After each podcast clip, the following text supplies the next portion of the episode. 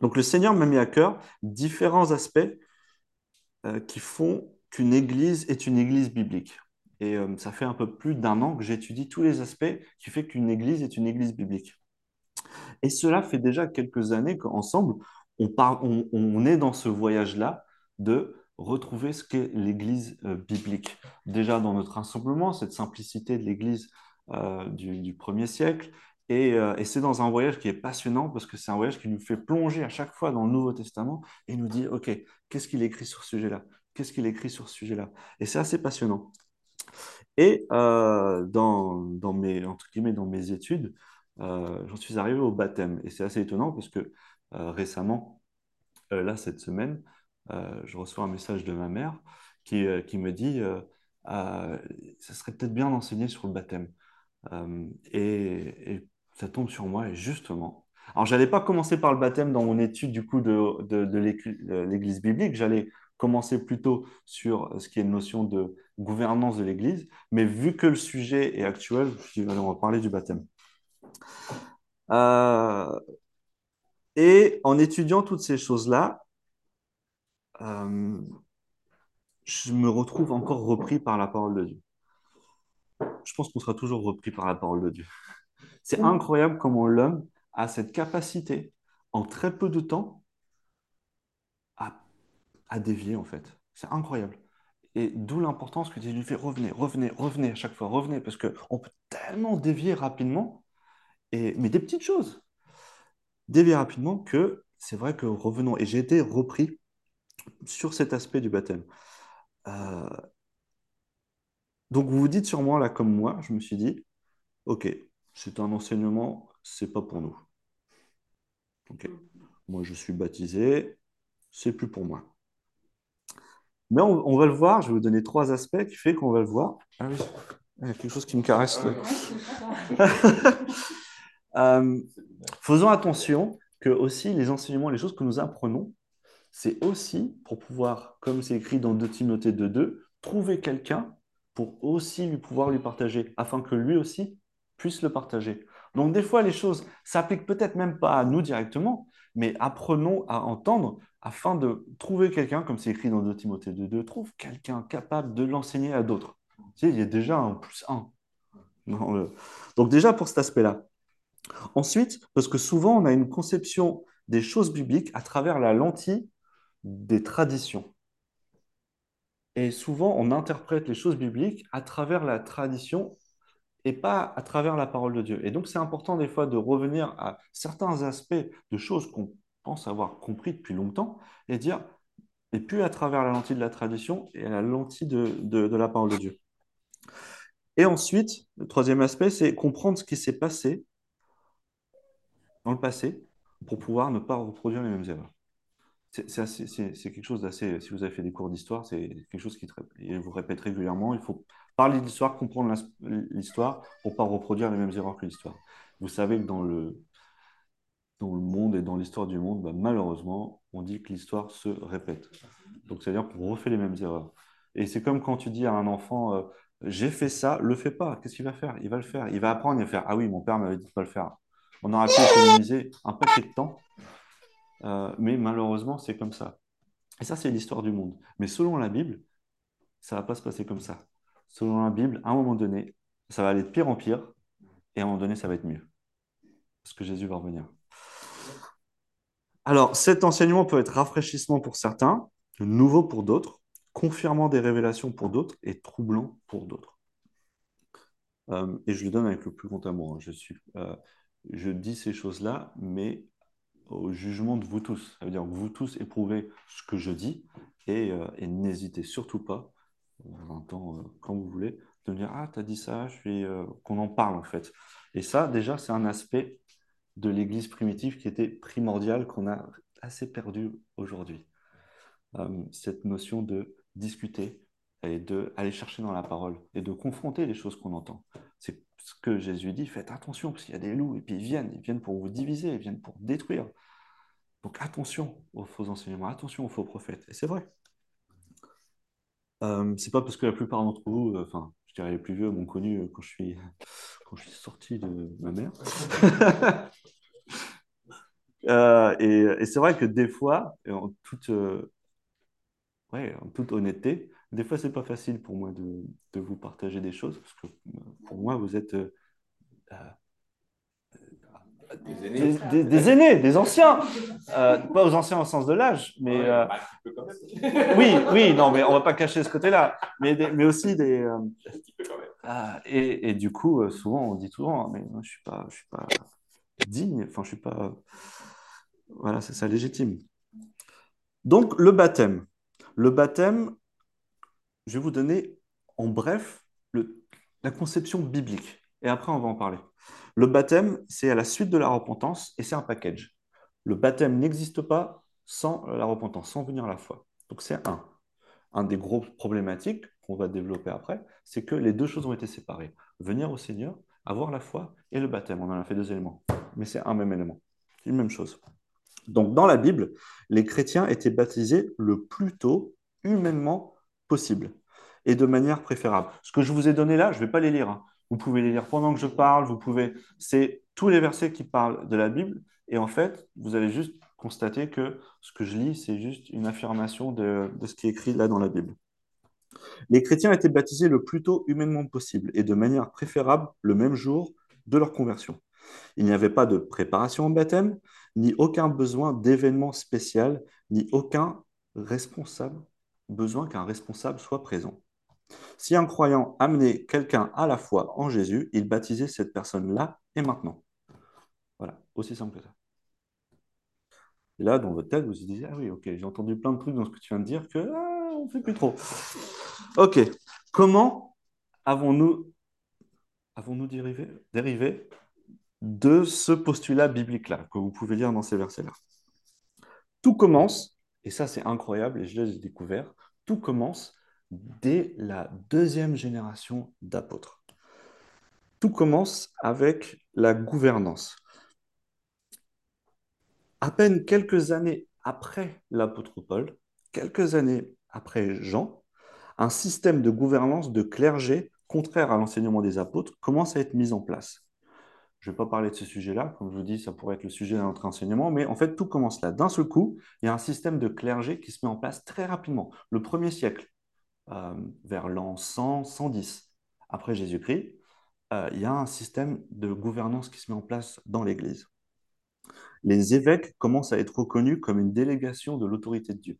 Donc les évêques, la notion d'évêque, donc pasteur, évêque, euh, ancien, ça veut tous dire la même chose dans la Bible, ok? En fonction des traductions, c'est écrit l'un ou l'autre. Donc les évêques commencent à avoir une position qui n'est plus la position biblique de l'évêque, qui commence à être une position d'autorité, délégation de Dieu. Ça, c'est la première déviation. Dès le début, ça commence. Donc, il y a une suite logique. En 110 après Jésus-Christ, dans sa lettre à Smyrne, Ignatius, évêque d'Antioche, peut-être que certains ont entendu parler, un des pères de l'Église. Alors, je vais vous dire des choses que les pères de l'Église ont dit. Il ne faut pas que ça vous donne un sentiment négatif sur ces personnes-là. C'est des personnes qui ont été des fondateurs incroyables, qui ont propagé l'Évangile, qui aimaient le Seigneur. Cette personne-là a même été mort en martyr à Rome. Mais il a dit, il a écrit des choses, des petites choses qui ont induit des générations arrière en erreur, des gens en erreur. Donc, et il faut savoir que ces personnes-là là, n'avaient pas le nouveau, la composition du Nouveau Testament qu'on l'a maintenant. Donc, il était en train d'être assemblé, mais ils n'avaient pas le canon comme on l'a maintenant, inspiré. Ils avaient encore les enseignements, ils avaient des lettres à droite à gauche. Donc, ils sont excusables, entre guillemets. Nous, on ne l'est pas. Parce que nous, on a tout. Nous, on a tout. Donc, je reviens sur lui. En 110 après Jésus-Christ, ce bonhomme-là, il est né entre 35 et 50, on ne sait pas trop, après Jésus-Christ. Donc, pour vous dire, il était confrère de Pierre, de Jean, surtout à Antioche. Euh, donc, on est sur la première génération, voire deuxième génération d'apôtres. Donc, allez chercher hein, Ignatius, évêque d'Antioche, écrit quelque chose dans toute sa lettre. Il n'est pas permis d'être baptisé indépendamment de l'évêque. Ok.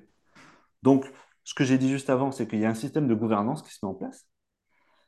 Donc, on accepte euh, ce que l'évêque dit parce qu'il a l'autorité de Dieu. Et dans ce coup, un évêque, du coup, qui on pense qu'il a l'autorité de Dieu, dit il n'est pas permis d'être baptisé indépendamment de l'évêque. Dans sa lettre à Smyrne. hop, on dévie un peu plus. Si l'évêque est maintenant, a maintenant l'autorité sur la baptême, on doit mettre en place des règles. Parce que si l'évêque doit décider qui se baptise, donc il doit dire, OK, comment je décide? En 150 après Jésus-Christ, quelques années plus tard, Justine Martyr, encore un, apologiste, encore un père de l'Église, tous ceux qui acceptent et croient comme vraies les choses enseignées et dites par nous, par nous, et qui s'engagent à avoir le pouvoir de vivre en conséquence, sont enseignés à prier et à implorer Dieu en jeûnant pour le pardon de leurs péchés passés, tandis que nous nous joignons à leurs prières et à leurs jeûnes.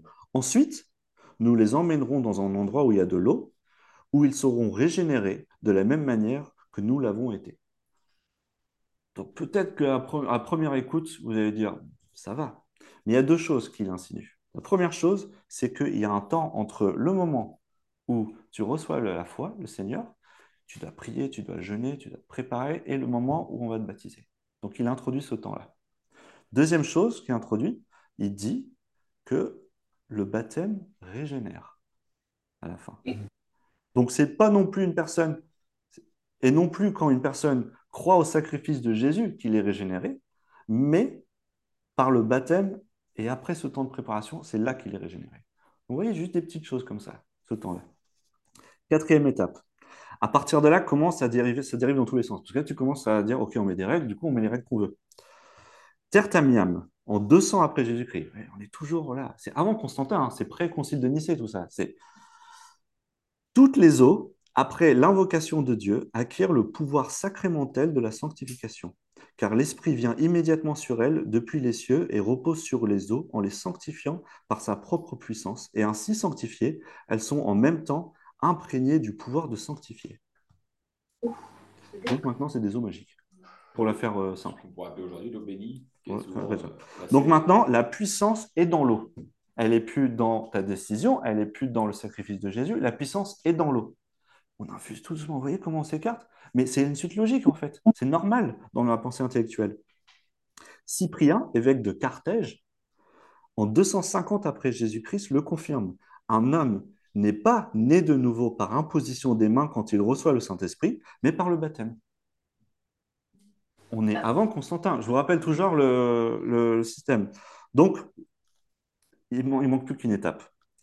La dernière étape du gouffre si c'est l'eau qui régénère, si c'est l'eau qui conduit au salut, qu'est-ce qu'on fait? Cyprien, dans son développement, continue à écrire Si la rémission des péchés est accordée même aux pires transgresseurs, à ceux qui ont précédemment commis de nombreux péchés contre Dieu, lorsqu'ils ont ensuite cru, et si personne n'est exclu du baptême et de la grâce, combien moins un nourrisson devrait-il être exclu? Lui, lui qui vient de naître et n'a commis aucun péché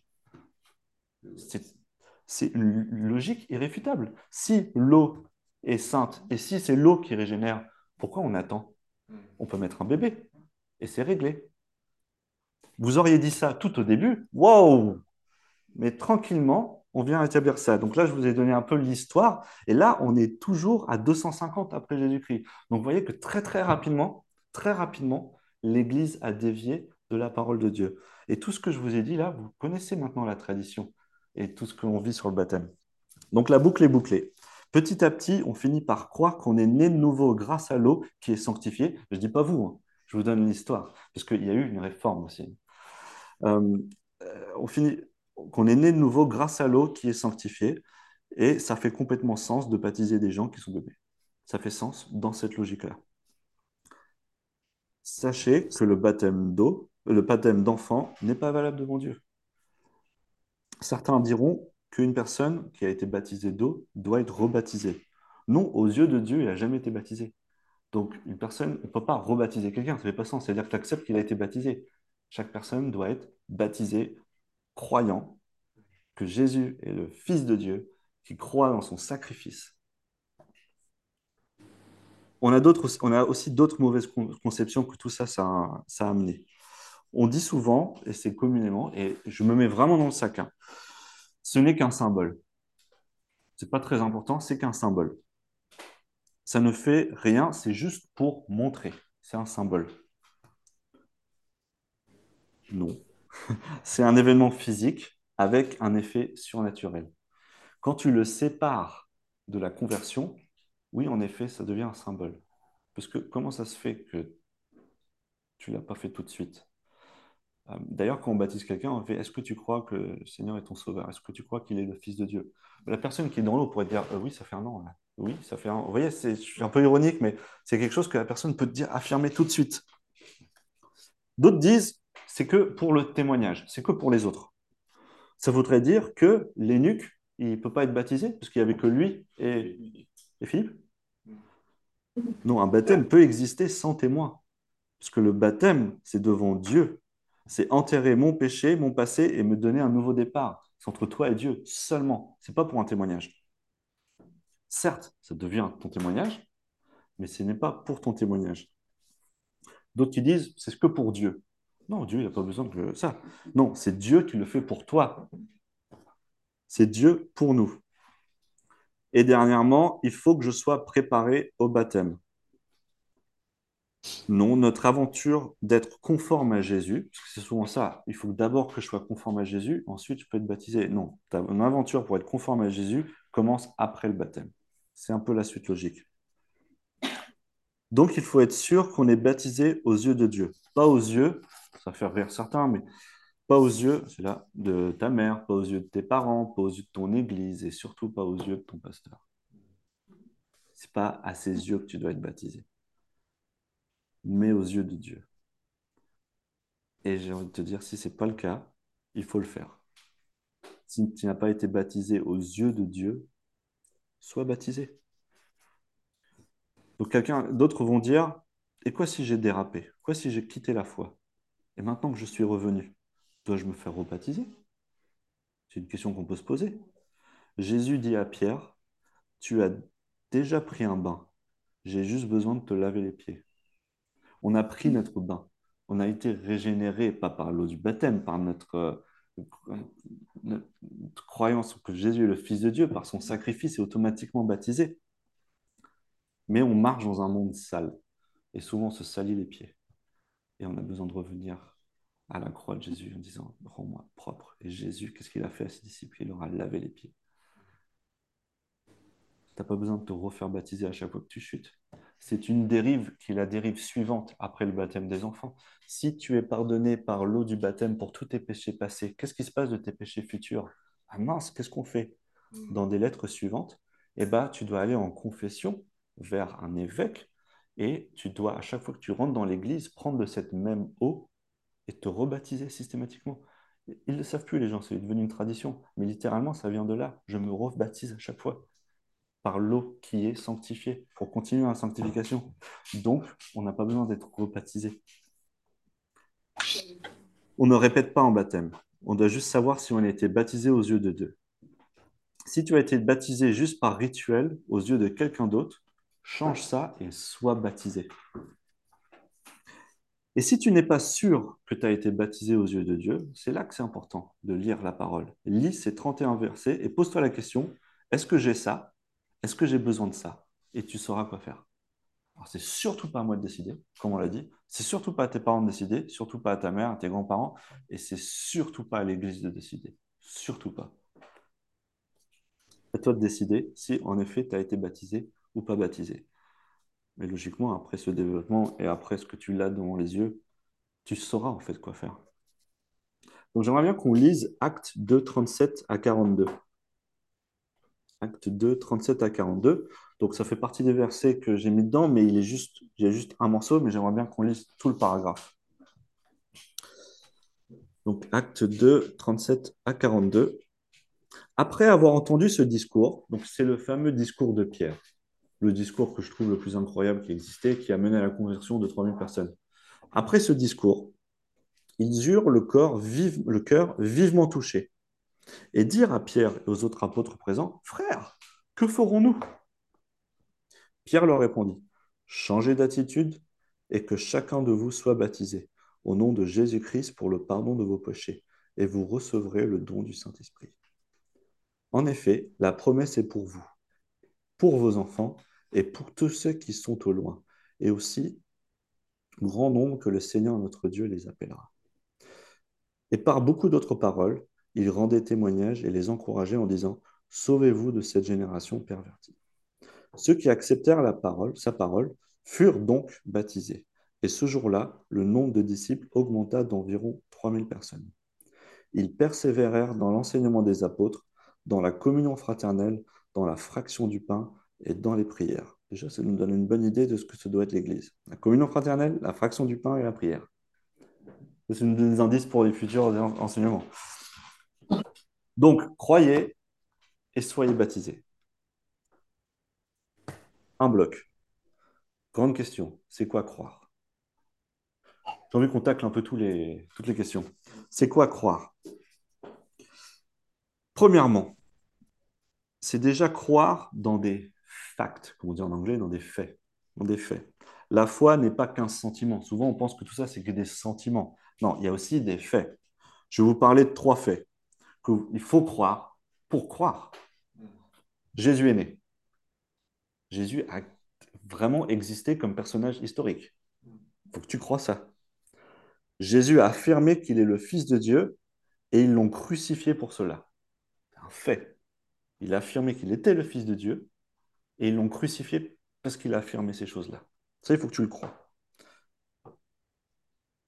Troisième fait, il est ressuscité et après être apparu à environ 500 personnes, c'est incroyable le nombre de personnes à qui il est apparu après sa résurrection. Paul dit même, la plupart sont encore vivants quand il écrit euh, ça.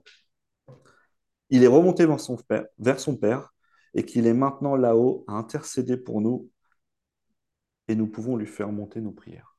C'est les trois faits. Jésus est né, il a affirmé qu'il est le Fils de Dieu, il a été crucifié et il est ressuscité et maintenant il est monté auprès du Père. C'est des faits historiques, il faut croire.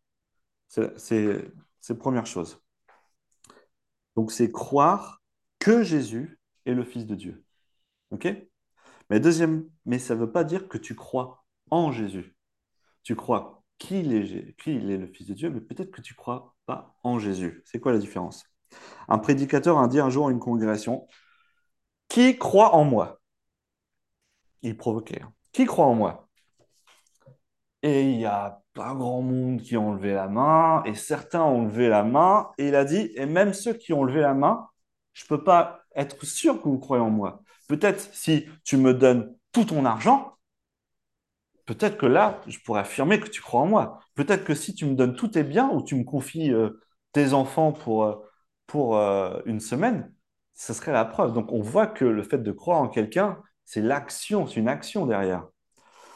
Euh, et après, il a dit, qui croit que j'existe? Tout le monde a levé la main. Donc il y a une différence entre croire que quelqu'un existe et croire en lui. Un autre exemple.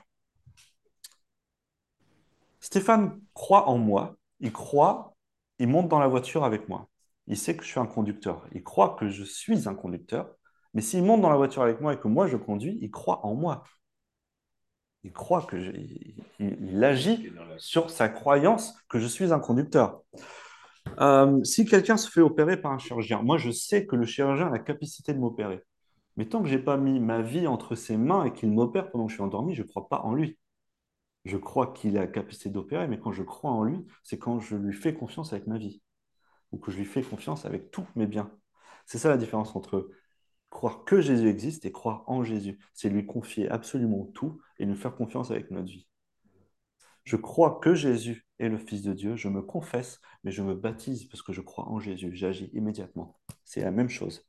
Il n'y a pas de temps, ce n'est pas un délai. Je crois qu'il est le Fils de Dieu, je confesse et je crois en Jésus parce que je me fais baptiser et j'agis sur ma croyance immédiatement. Croire en quelqu'un, c'est pas croire qu'il peut faire quelque chose, c'est croire qu'il va le faire si tu lui fais confiance. Et donc ça, c'est prendre des risques, c'est passer des faits aux actes. Vous confessez seulement Jésus si vous croyez en lui. Puis la foi mène aux actions. La foi n'existe pas sans les, les œuvres. Les œuvres n'existent pas sans la foi. Le premier acte, c'est le baptême. Le premier. Il faut qu'on se détourne de cette idée qu'il faut d'abord montrer qu'on a fait confiance à Dieu avec notre vie avant d'être prêt pour le baptême. En fait, le baptême, ce n'est pas un diplôme. C'est, euh, euh, OK, je viens au Seigneur, je crois en toi. Maintenant, je vais prouver à tout le monde que j'ai ta vie dans tes mains et ensuite j'aurai peut-être le diplôme du baptême. Non, la démarche est l'inverse. Tu crois, Seigneur, tu te fais baptiser et tu commences ta sanctification. C'est pas le baptême, c'est pas l'eau qui te sanctifie, qui te donne un diplôme. Rappelez des- des- des dérives?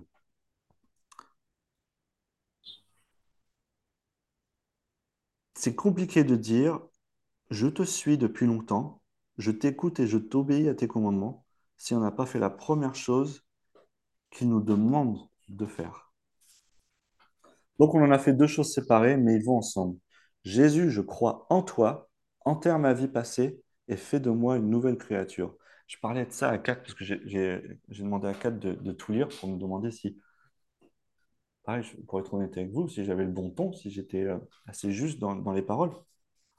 Et on en discutait, et elle me disait, mais tu vois pas comment c'est magnifique. Moi, j'ai jamais vu ça de mes propres yeux. Tu es à côté d'une personne, tu mènes euh, par sa grâce, euh, le Seigneur t'utilise pour mener cette personne à Jésus, à la croyance. Elle prie avec toi, oui Seigneur, prends toute ma vie. Et là, tu lui dis, maintenant, sois baptisé. Et là, tu pars et tu baptises la personne. Tu vois pas le What? C'est juste, mais lisez tout. Là, c'est littéralement comme ça. C'est, ça peut pas être séparé. C'était normal. Il y a même pas la question se posait même pas. Mais dit à Kat, mais le, est-ce que, et ça c'est moi qui parle, pas le Seigneur, hein, est-ce que on ne loupe pas des bénédictions parce que on, se retient sur cet aspect de juste vivre pleinement comme il le dit, on croit et on est baptisé. Vous êtes nés de nouveau, vous êtes sauvés. Maintenant, il faut agir et le premier acte de notre confession, c'est le baptême d'eau.